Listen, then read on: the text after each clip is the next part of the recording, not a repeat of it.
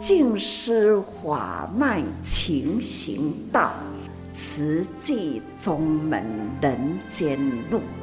师父已经很正式的立宗，第一代的静师弟子要很精进呐，要做典范呐，立志承担，法入心随，带动善缘。修己度人，爱无量，福无量。欢迎收听《真心看世界》。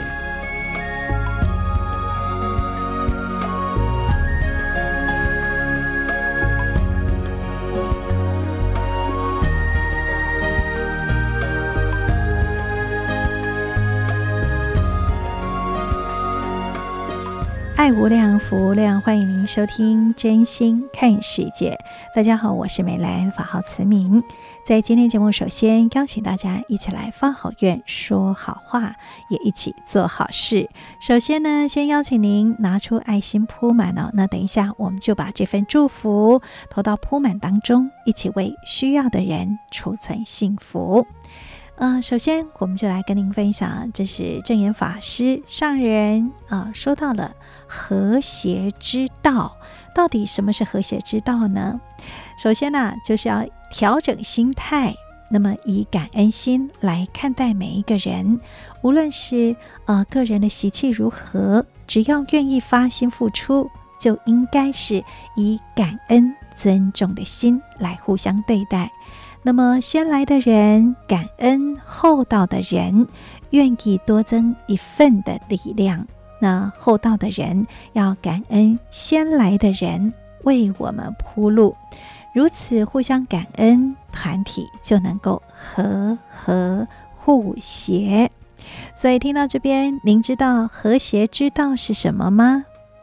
就是感恩两个字哦。呃，闲念在心。把美善的因子放在心头，那这就是真正的感恩，也是人与人之间最好的和谐之道。这是在今天节目首先跟听众朋友们一起分享的哦。那当然，我们也把这份祝福投到铺满当中，来祝福自己，祝福全世界。好的，现在为大家所进行的是真心看世界的节目，我是梅兰，法号慈明。那么现在正言上人已经开始行脚了，那不管是在岁末祝福当中，或者是有很多的温馨座谈呢，那也欢迎大家都可以啊、就是上线来直播啊、就是一起温馨。啊、对谈哦，那当然啦，呃，我们没有在现场哦，我们是没有办法对谈，但是呢，我们也可以好像是拾宝一样。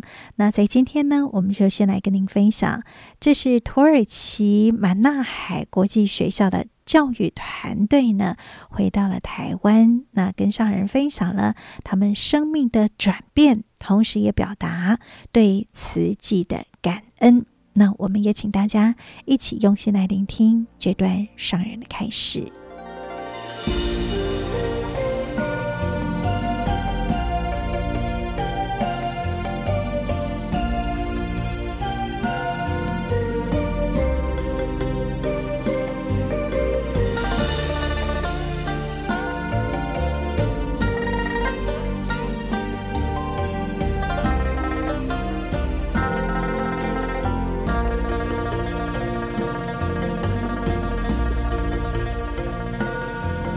人生真的因缘很奇妙。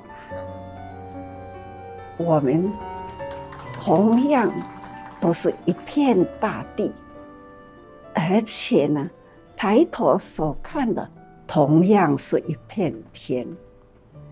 我们呢，都是人。我一直都说，我们都。不分宗教，我们有共同的一个大爱。普天之下，总是呢，没有我们不爱的人。但是现在的人生啊，总是呢，因为心灵这样的无名偏差，所以呢，会造成了世界的乱象。不过呢，这都是少数人，可是带给了多数人的悲欢离合。历史呢，成为故事。纵使呢，我们要勇敢，只有勇敢了，面对的实在真实的人生。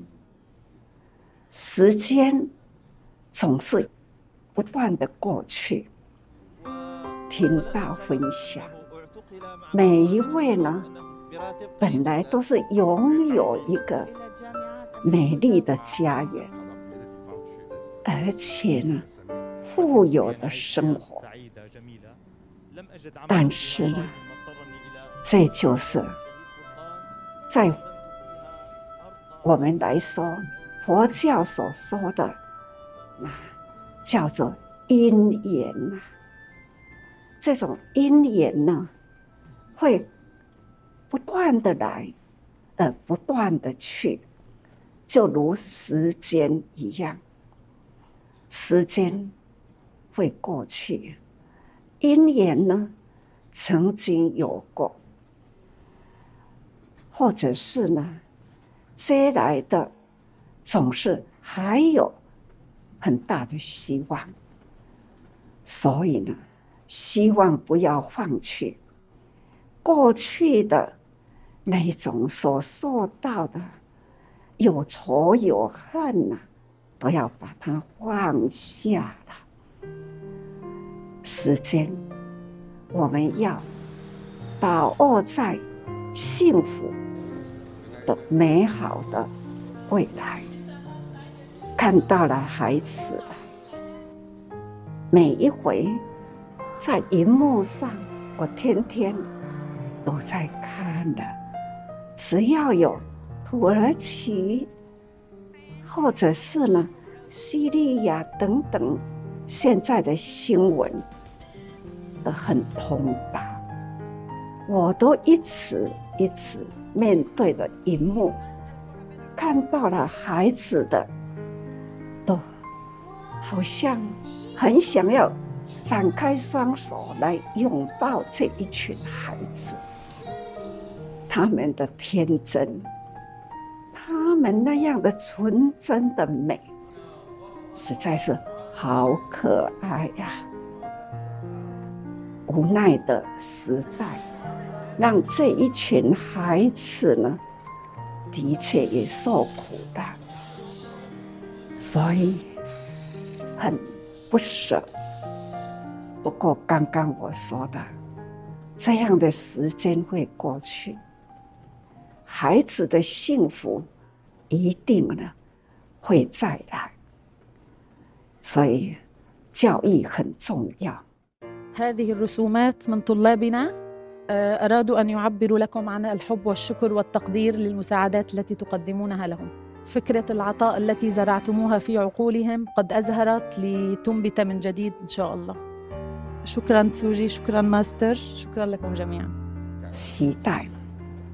马纳海的孩子有机会让他们读，还有机会 在培养他们。总是呢，有教育就是有希望。所以呢，未来的我们会看到了社会的的名人在。我们的教育中的未来，这一些孩子，所以我们要疼惜他、爱护他、教育他，让他们呢，真正的可以顺利的、顺顺利利的长大。这都是我们大家的期待，不分宗教。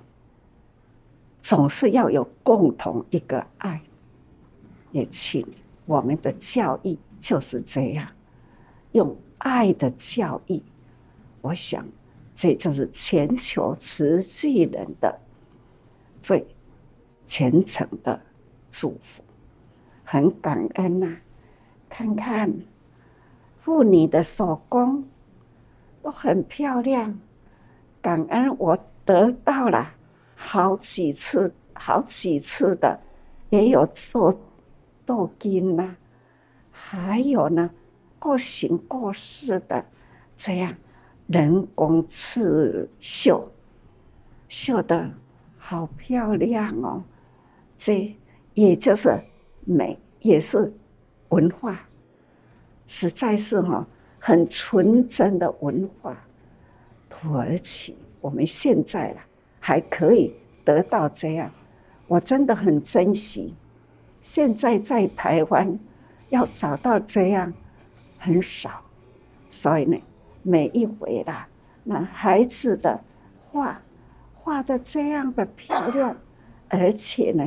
看到的，那这就是他们心中的希望，这种新芽，一颗种子，在这样的新芽，将来就是大树啊。所以哈，大树它就会长，年年开花，年年结果，一粒一粒的都是呢，很。很美的、很美好的种子啦，这也都是哈。看，原来这就是就是种子，所以呢，一颗种子啦，就是一棵大树。一棵大树呢，是连连开花、连连结果那样的种子，还是呢，在我们这样的空间。大地之间呐，天空呢的庇护之下，总是它还是未来的丛林，很大片的，所以呢，造福人间呐，相信不分宗教，只要有正信的宗教，一定呢就是爱的世界，在这就是。我们大家的期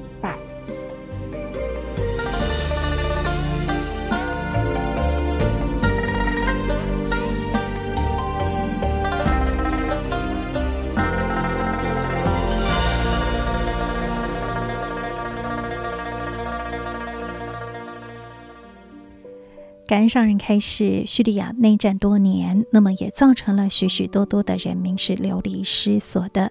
许多马纳海国际学校的老师都是来到土耳其求生的叙利亚难民，在战火当中，他们失去了家园亲友，那么在异乡也是相当艰困的谋生哦。所以呢，慈济在土耳其的伊斯坦堡也展开了难民的援助。马纳海国际学校让叙利亚的孩子可以重返校园，在他们的心中种下了爱与希望。那当然，呃，这一些过去的历史，那也是需要勇敢的面对的。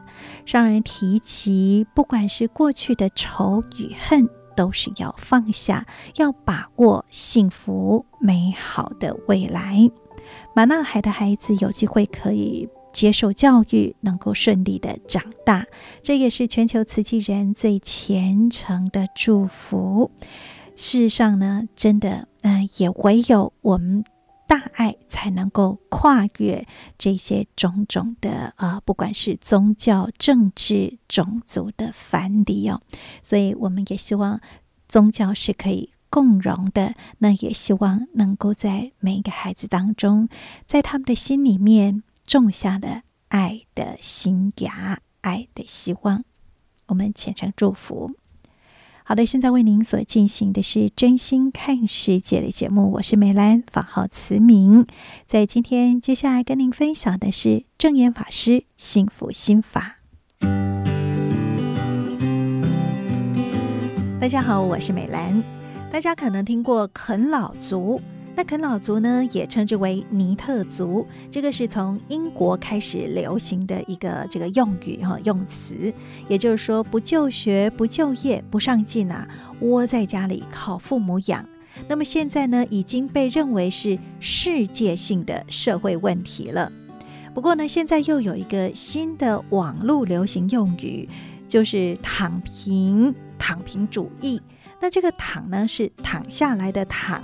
平是平安的平，这个是二零二一年开始呢，呃，在中国大陆呢，有一些人就是经济下滑啦，再加上这个新冠疫情，造成了社会问题被激化的一个背景下呢，对于现实环境，呃，这种生活啦、工作，哎，很多的年轻人都有满满的倦怠感，所以呢，就选择了。躺平这样的生活处事态度，那这个躺平主义呢，就是高喊不买房、不买车、不结婚、不生娃、也不消费这样的一个口号哦。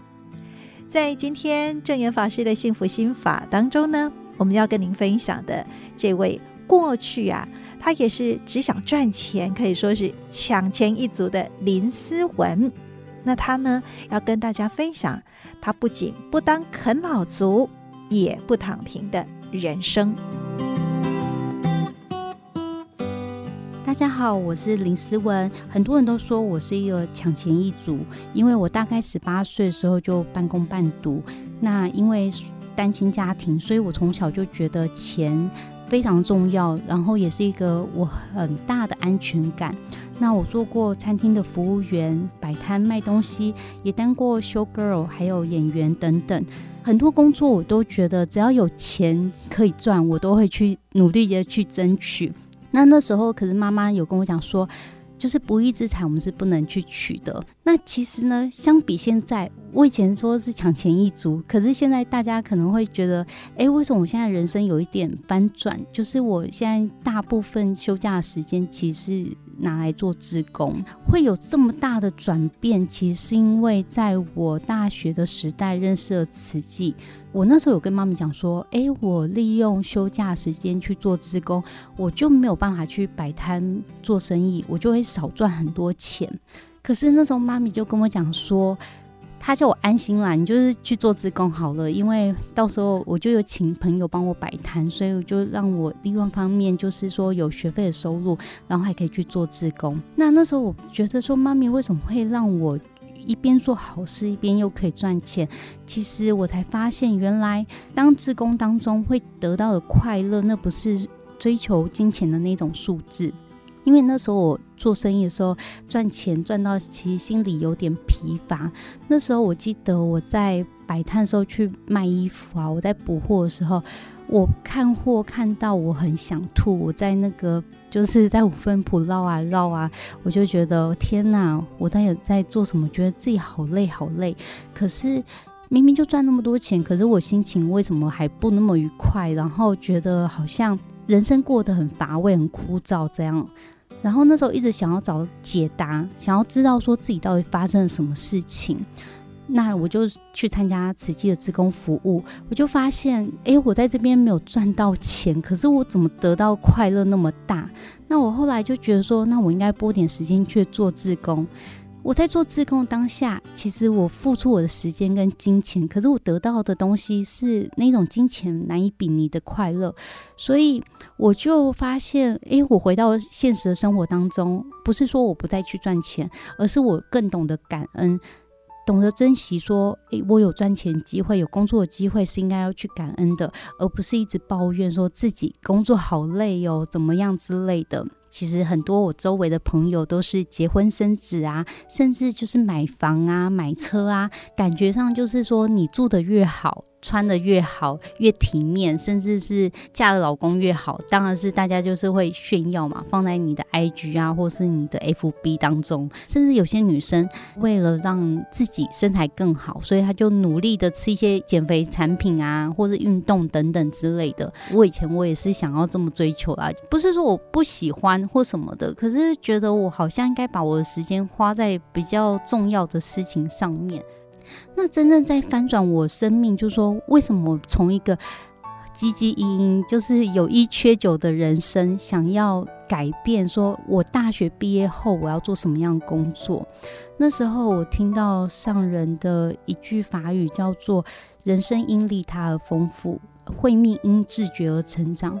那时候我就觉得，哎，人生因利他而丰富，这到底是什么？我人生最大的成就应该就是赚很多钱，因为我看很多的成功的书籍都是这样，就是他赚很多钱，代表他很有声望，很多人会尊敬他。那那时候我也觉得，我要赚很多钱，别人才会尊敬我，因为我们是单亲家庭，小时候会有历经被人家看不起、瞧不起的时候，所以那时候觉得说，我如果赚很多钱，他们就会看得起我们家。那所以那时候看到这句话的时候，给我蛮大的震撼。我想说，怎么可能？我不去帮助别人，我的人生会因此而丰富，而且会得到别人的尊敬跟感恩。确实，我在去参与过很多的赈灾，不管是尼泊尔赈灾、四川赈灾等等志工服务的时候，我就发现，我付出那么一点点时间，我这么真心诚意的去对待别人，送物资给别人，甚至去给他一个温暖拥抱等等。那得到的那种尊敬跟快乐，就是非常开心的。那不是我赚很多钱可以去形容的那种。虽然有时候我觉得哦，做志工好累哦。比如说像我最近去为土耳其打包物资，因为我觉得说，在世界另外一个国度有这么多苦难人，他发生这样的事情，我就觉得我们应该要有那种恻隐之心，应该要去。前往去帮助他们，即便我不能到当地，可是我的爱心，我可以呼吁更多朋友一起加入这个爱心的行列。像我朋友，因为我的邀约去打包物资，他们也觉得好开心哦，因为他觉得说他能够参与这样的事情，能够为远方的土耳其人多做一些什么，感觉他自己生命很有价值。这是跟他们就是之前说想要去赚钱啊。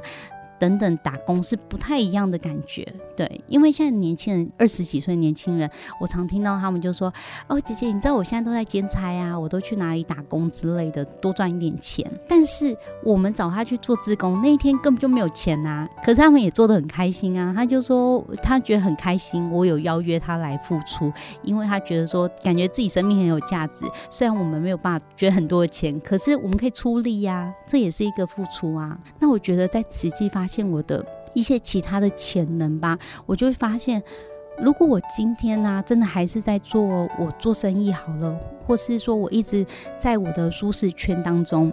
我一直觉得说，我只会做生意，我没有想过我要跳脱我的人生，走到另外一个地方去看看，走进慈济，甚至去做大爱台的工作等等。我可能这辈子我不会想到说，我还会什么剪辑啊，还会说去采访人，还可以到很多地方去看见不同样的人生的风景。所以现在我在大爱电视还做的是第一线的采访工作，还有网络编辑，像。我经过旅程，还有自为人医守护爱这个推广的行销的工作。那现在工作啊，说真的都是那种一人要多工。大家会讲说，为什么我们要做那么多事情？然后就是可能薪水也是一样啊。但是我一直抱持的就是说，要一种学习的心吧，就是我们能多做就是多得。我今天在这一份职场当中，我获得到。的技能，如果能用来去影响这个世界，甚至去帮助别人，我觉得是一个比较值得的一件事情。就是我现在对一些生命的考量，就是说人生的价值观有点不一样。因为那一天，我好朋友才问我，国小同学就问我说：“你现在薪水多少？”然后我就问他说：“那你现在薪水多少？”他跟我讲说，他的薪水是足以可以买几千万房子的那种薪水，高收入。然后他说：“那你在花莲薪水那么少，你要不要考虑来台北工作？”我说：“其实我没有考虑，因为我觉得我现在做这个工作还蛮开心的，我可以听到很多人生命故事，我觉得那是。”你要想一个人的一生，你可能就只能过你这辈子的生命历程。可是当我们是一个采访者的时候，我可以听到好多人的生命故事，等于就好几辈子吧。所以我采访过几百个人，可能就听到别人几辈子的故事。那我觉得这份工作对我来说是比较有价值的。那很多人之前也有问我说。那你大学毕业，因为我是念戏剧系，那也有人找我说，那你要不要去演戏啊，或是说做一些其他的演艺相关的工作？其实我不是没有尝试过，我也曾经尝试过。那时候我朋友在那个综艺节目工作，他跟我邀约，就下通告给我，他居然要我去上一个节目，是讲那个拜金女郎，你的生活是怎么样？我想说，你干嘛找我录制这样的节目啊？因为大家都会蛮崇拜，就是那种比较奢华的生活，然后大家都想要看看漂亮女孩子她们多拜金啊，多奢华的生活啊，就是讲得越夸张，他们观众会越喜爱。那他就拟一些稿子，就说：“哎，你要讲说你那个什么泡澡用多高贵的什么香水，还是有的没的东西去泡澡啊，或是你买多贵的包包等等之类的。”我就想说，我的生活明明就不是这样，为什么你要我？讲我的生活是如此，那当然还有一些综艺节目，他们也会觉得说啊，就是你们母女啊，就是妈妈也很年轻，女儿也很年轻啊，啊，一起来上节目啊，穿得比较辣一点啊，就辣妈辣妹这样。可是那时候我已经进慈济了，我那时候也是想想，觉得说我不应该上这样的节目，因为我觉得我今天如果是一个传播人，我希望传播给大家是一个正确观念，而不是说。带领大家往一个很奢华的生活去做，那我觉得对我的生命来说啊，应该说，我今天如果说生命这么短暂，那我到底能为这个自己的人生，能为自己就留下什么样的注解，或是我能留下什么东西给这个社会？我真的希望说自己所做的事，每天所做的事都是有利益众生的事情。那我自己是很喜欢那个《牧羊人少年的奇幻之旅》，因为这本书啊，就是那个牧羊人啊，他那时候啊，就是如果他不勇于走出自己的舒适圈，如今他就只是一个牧羊人，他就没有办法遇到很多人，认识这个世界。那我觉得自己就像这个牧羊少年一样。走进慈济的世界，让我看到苦难跟无常，我就更懂得珍惜生命。我也希望为自己的生命带来更大的价值跟影响力。林思文从一个觉得拥有很多金钱可以获得安全感和他人尊敬的人生价值观，到因为证严法师的静思语“人生因利他而丰富，慧命因自觉而成长”。选择了跳脱舒适圈，不再以赚钱为人生主要的目标跟方向，付出了时间和精力在工作之余当志工，当然也邀约更多跟他一样的年轻人一起来投入。证严法师说：“这就是真正的人生价值，方向对准了、就是要精进哈。”真正的要往前前进，因为呢，人生啊，到底有多长的时间让我们精进呢？不过呢，我们要注意在我们的生命的宽度与深度。度哈，干那赚钱呢？好，一世人庸庸碌碌啊，赚钱赚钱赚再多呢，也只不过是叫做赚钱而已哈。那赚钱呢，也只是为了生活。其实生活是很简单的啊，一世人都是安尼，永远都是安尼，安尼是不是真有意义呢？有啊无？所以我们现在做慈济。那在生命中呢，除了赚钱以外，安定生活啦以外呢，我们作为人世间的生命中的贵人，我们可以去做人的贵人呐。多少人的生命中，因为有你，而让他脱离了苦，让他心灵有依靠。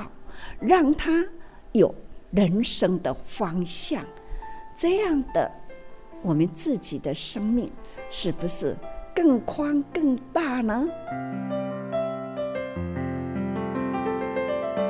如何让自己的生命可以更宽更广呢？证严法师说，就是除了赚钱安定自己的生活之外，还可以去做他人生命中的贵人。希望有人因为你。而脱离了苦，让心灵有所依靠，甚至也让人生是有方向的。我想，如果人生可以这样的话，那肯定就不会成为啃老族或者是躺平一族喽。证言法师的幸福心法，我们下次再会，拜拜。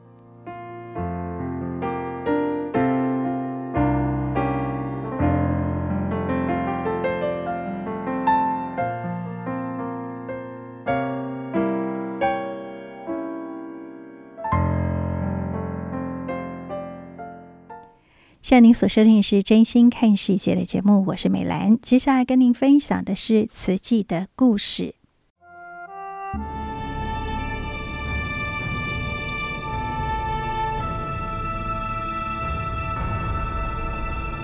慈济的故事，信愿行的实践系列三：心莲。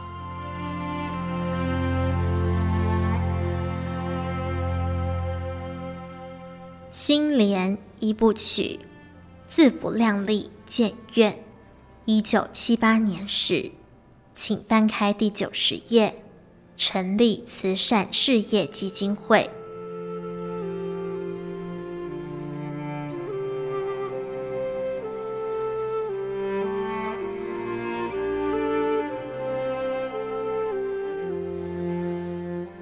杂宝藏经》记载一则小鸟救森林大火的故事。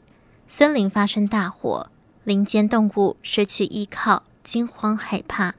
一只小鸟于心不忍，穿梭在森林与河流之间，用翅膀沾水灭火。然而滴水如何熄灭森林大火？其他动物认为这实在是自不量力。小鸟抱持着一份信念。我心宏旷，殷勤不懈，必当灭火。若尽此生不能灭者，更受来生势必灭之。小鸟还是不停来来回回，竭尽小小的力量，用翅膀沾水灭火。这份精神感动天神降下大雨，终于灭了森林大火。建医院是浩大工程，当法师提出建院构想时，很多人质疑：一个出家人有办法吗？没有寸地片瓦，也没有钱，凭什么盖医院？明知自不量力，法师还是坚定信念，为了守护花莲人的生命健康，这所医院一定要盖。虽然眼前一无所有，但我相信，只要把每一个人潜藏在内心深处的爱启发出来，医院一定建得成。这份信己无私、信人有爱，再度支持法师带领一群淳朴的家庭主妇勇往直前。法师提出建院构想当天，台北继承月云师姐率先捐出五千元。十月，陈灿辉、陈景花夫妇捐出累积多年的金饰。同时，台北委员郑李时先到美国拜访印海法师。传达慈济建医院的计划，印海法师也捐出了美金五百元，约合新台币一万八千元。一九二七年生于江苏的印海法师，也是印顺导师的门生。一九六三年，正言法师在慧日讲堂皈依印顺导师时，印海法师担任讲堂监院，数年接任住持。慧日讲堂一九七三年开始提供场地，作为慈济每月对北区照顾户的发放点。一九七七年，印海法师赴美国洛杉矶，创办佛教振兴会，并起建法印寺。这笔教界长辈的赞助，在宣布建院之初，给予法师很大的精神鼓舞。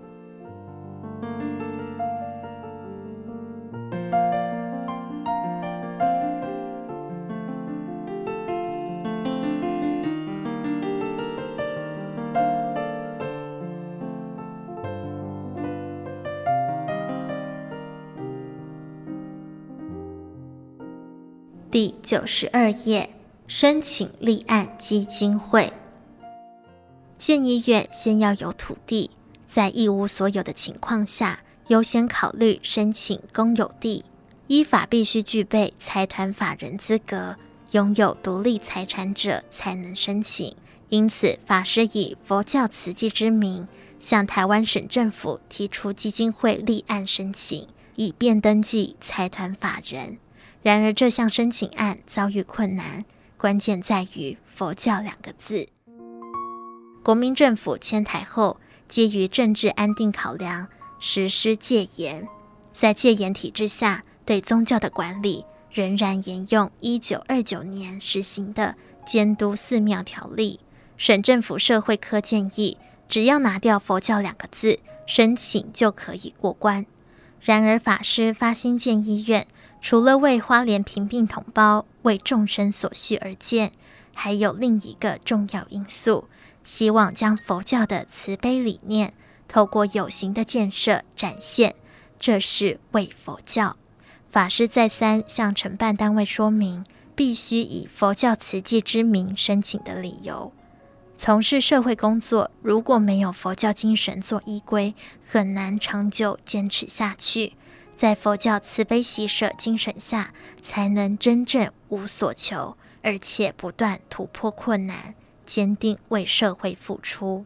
一九八零年元月十六日，省政府颁发财团法人台湾省私立佛教慈济慈善事业基金会立案证书，成立第十四年的慈济，自此从一个草根性的行善社团功德会，与时俱进，成为现代化的财团法人慈善基金会。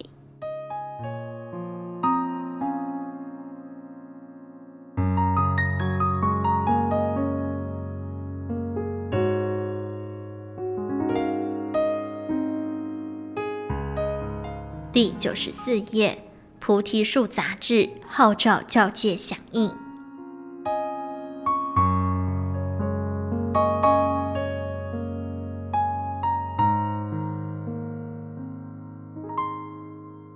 一九七九年一月一日，台湾和美国断交，在社会人心浮动、政经局势不稳的情况下，慈济推动慈善工作难。筹募建医院基金更难，就在举步维艰的时刻，善缘出现。一九八零年六月八日，在佛教期刊中广受肯定的《菩提树》杂志第三百三十一期刊载了主编朱斐居士的专文，发扬慈济精神，并为筹建佛教慈济综合医院呼吁。他赞叹证严法师以护教殉道者的精神，在医疗欠缺的东台湾筹建高水准的综合医院，祈愿能够永恒、普遍、完善的利济大众，呼吁教界人士共襄善举。早在一九七一年底，朱斐居士到花莲师专演讲时，首度拜访成立五年的功德会，肯定慈济是东部平包之慈行。时逢功德会筹备冬令发放。朱居士随即在《菩提树》杂志呼吁捐款赞助。一年多后，那拉台风重创花莲，《菩提树》杂志报道慈济賑灾消息，海内外善士纷齐相助。一九八零年夏天，慈济你在花莲建医院的消息，透过《菩提树》杂志传播到海内外。六十七岁的澳门退休医师陆辉若，七月中旬。汇集港币十万元赞助，相当于新台币七十一万一千元。陆辉若出生广东，在澳门慈善医院、葡萄牙政府医院行医三十多年。母丧期间阅读《菩提树》杂志，认为慈济在医疗匮乏的东台湾盖医院是造福贫弱的义举，因此捐出医院退休金十万港币。几个月后，陆居士夫妇来台省亲，专程造访静思精舍，再捐出新台币三十五万元，合计一百零六万一千元台币。陆医师的捐款是建院基金中第二个一百万元，第一个一百万元来自正言法师的同道好友，台北菩提讲堂住持修观法师。一九七二年春天。修观法师到花莲东进寺讲经时，突然昏迷，医师束手无策，命在旦夕，只好紧急搭飞机回台北急救，在台大医院确诊为胰脏炎，治疗后恢复健康。在花莲无药可救，回台北有法可依。这番亲身经历，让修观法师深切了解花莲确实需要一所设备完善的医院，保障东台湾人民的健康。佛教要建医院，理应是全体佛教徒的责任。修观法师将之前在俗家继承的土地出售，所得一百万元，捐作慈济建院基金。一九八零年七月三日，亲自将善款送到静思精舍，令证严法师感动莫名。紧接着，夏威夷李修凡、廖承传科先生也会来侨界合捐的。美金四千零七十元，约合新台币十四万六千五百多元。教界的支持以及来自海内外的善资，如涟漪般扩散开来，带给法师难以思议的精神力量及信心，支持证严法师向建院目标迈开大步。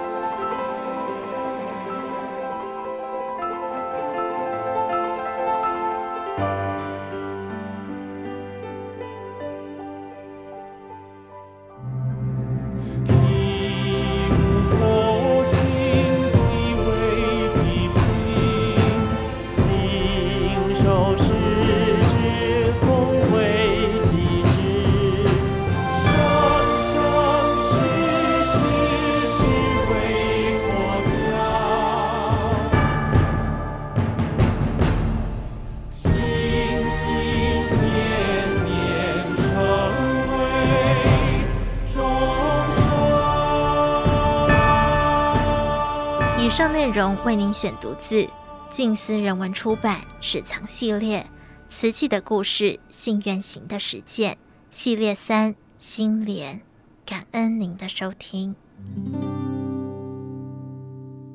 听完了瓷器的故事之后，节目最后跟您分享的是《纳履足迹有声书》。正言上人纳履足迹。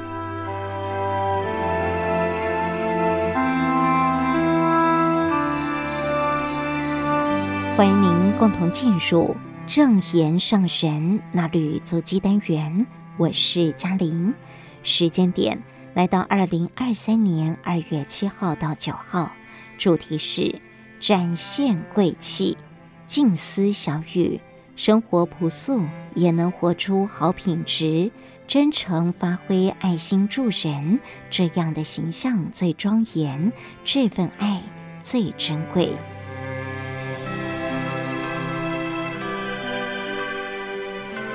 有心付出，就不怕没力量。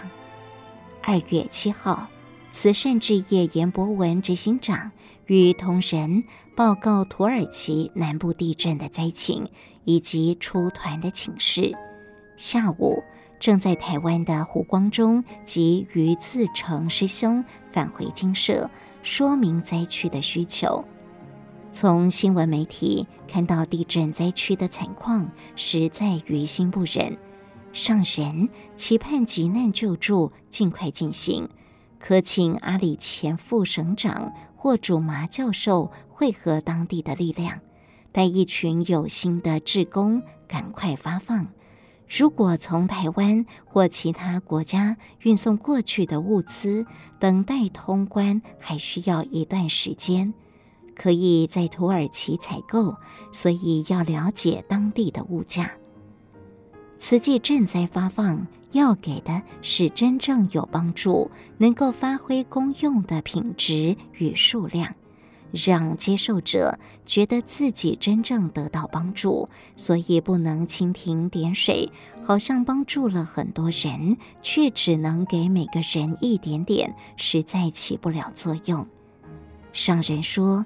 这一趟路这么远，一群人经过这么久的航程，到了土耳其，要去得有价值，所以要评估我们所给的物资能帮助受灾居民多久，分量要足，让他们庆幸得到这些物资，可以度过一段时间。我们有心要做，就不怕没有力量。大家都很乐意付出。上人感恩，并且肯定金舍常住师父们捐出丹金，带动志业体同仁响应援助土耳其的赈灾。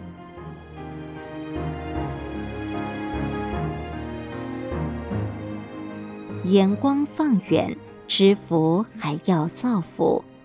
上人说：“我们此生有福，是过去生造福所得的福报。”而你们是福中之福，不只是享福，还懂得为苦难人付出，这就是有智慧。期待你们启发更多人的善念，不要一直沉迷在享乐，要带大家挺起胸来，眼光放远一点。渝北区慈友会座谈，上人不忍土耳其强震造成灾难。身在台湾平安有福，见到世间发生苦难，见苦知福，还要造福。上人说，知福的人懂得感恩，感恩的人就能知足常乐。否则，哪怕得到了很多，永远都会嫌不够，永不满足的心态很贫穷。上人提到，我时常都说感恩。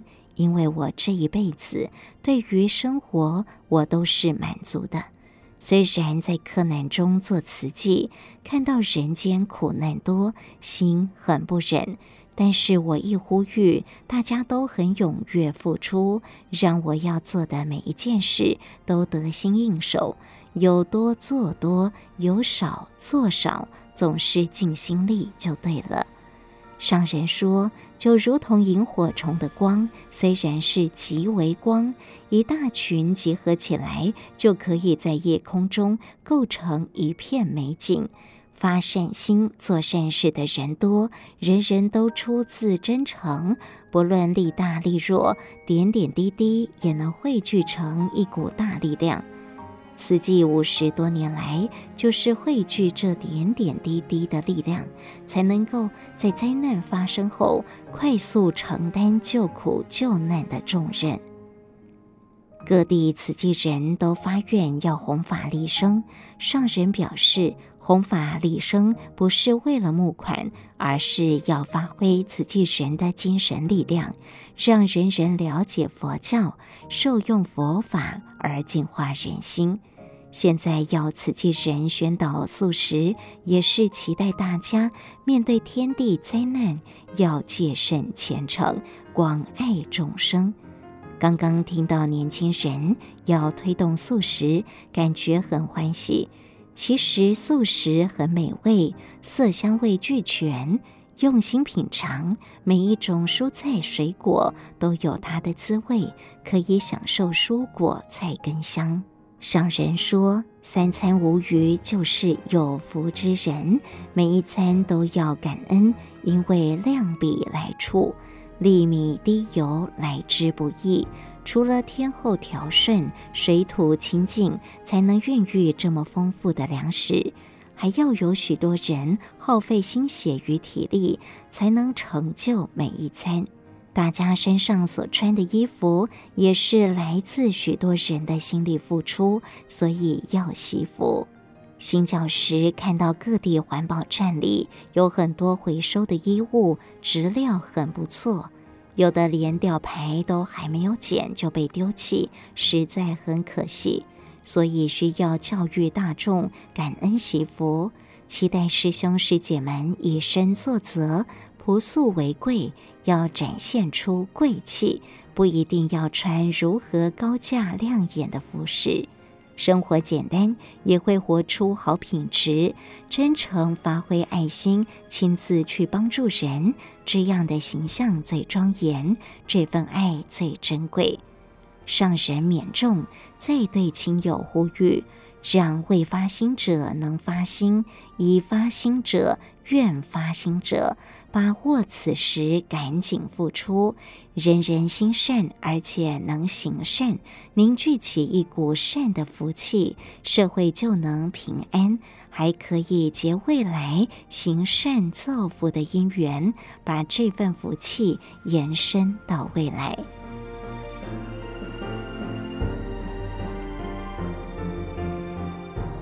科学数据转变饮食习惯。二月八号，聆听教育置业主管分享后，上人表示，四大置业一定要结合力量。爱的教育就是慈善的教育，慈善救济贫病不可缺少医疗，而教育置业原本就是为了医疗培养理想的人才。而今四大置业都有慈济学校栽培的人才，富有慈济人文精神，让人肯定赞叹，也想来招揽慈济栽培的人才。如果是立定志向，我们所栽培的人才就会在置业体扎根。也期待我们所培养出来的人才，到任何一个地方，都让人觉得慈济教育出来的就是如此优质。这就是慈济教育的方向。人间世代生生不息，希望的教育也要步步延续，不断为天下育英才。上人督促各校用心投入素食研究。以科学数据向大众推动素食，大哉教育，实是伟大。要教育人人转变观念，越多人茹素，就越能减少杀生，对身心与地球生态都有好的影响。教育乃是希望工程，人生如果不好好教育，就没有希望。你们都有子孙。将来我们也要再来人间，所以还是要努力，让人间有希望。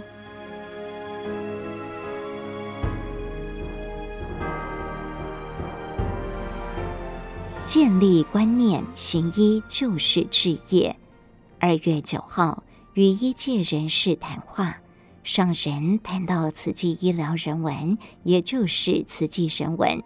以真诚的爱医治照顾病人，生病的人除了承受身体上的痛苦，心里也会受到打击，有失落感。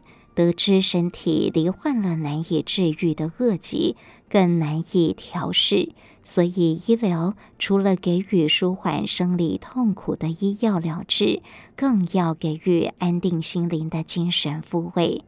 上人说，生老病死是人生自然法则，只是有人还没有经历老年就生病，年纪轻轻面对死亡，心态会很舍不下，他们的家人更舍不得。有的人是家庭经济来源，一旦病倒，就影响到家庭生活，更需要医疗团队用真诚的爱心对待。让他们的心得到一些抚慰，所以慈院团队对于心连病房的患者或者是癌症的患者，都付出更大的耐心，让他们感受到真诚的爱。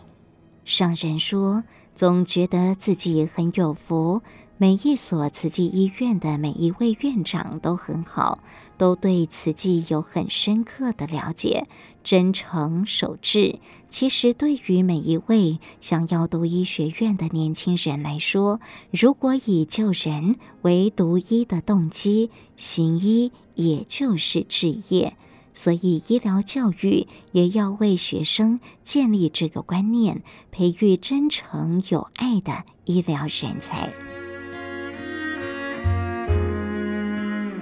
以上正言上人纳律足迹，为您攻读自二零二三年四月号《慈济月刊》第六百七十七期，感恩您的收听。